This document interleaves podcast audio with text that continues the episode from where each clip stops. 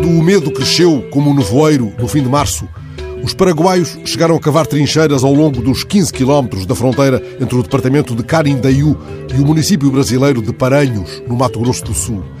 Eles não tinham ainda casos de Covid e as notícias que chegavam do lado de lá da fronteira podiam provocar tentações em muitos dos mais de 30 pontos clandestinos de passagem.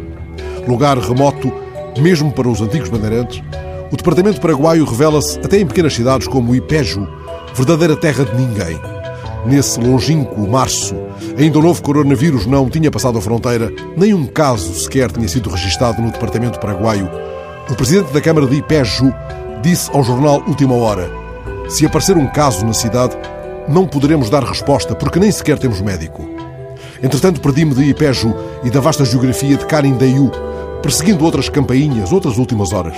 Diante de um ecrã de computador, é muito fácil dar a volta ao mundo Nenhum semáforo nos detém, nenhuma barreira policial, nenhuma declaração de emergência.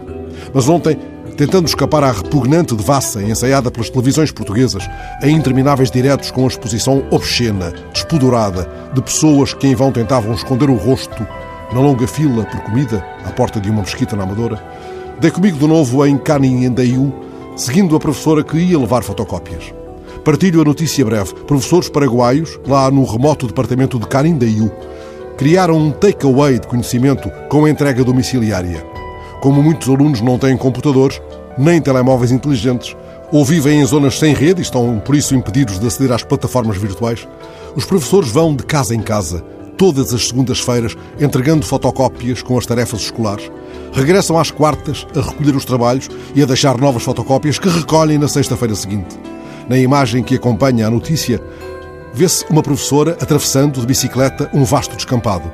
Leva na mão uma resma de fotocópias, no rosto uma máscara.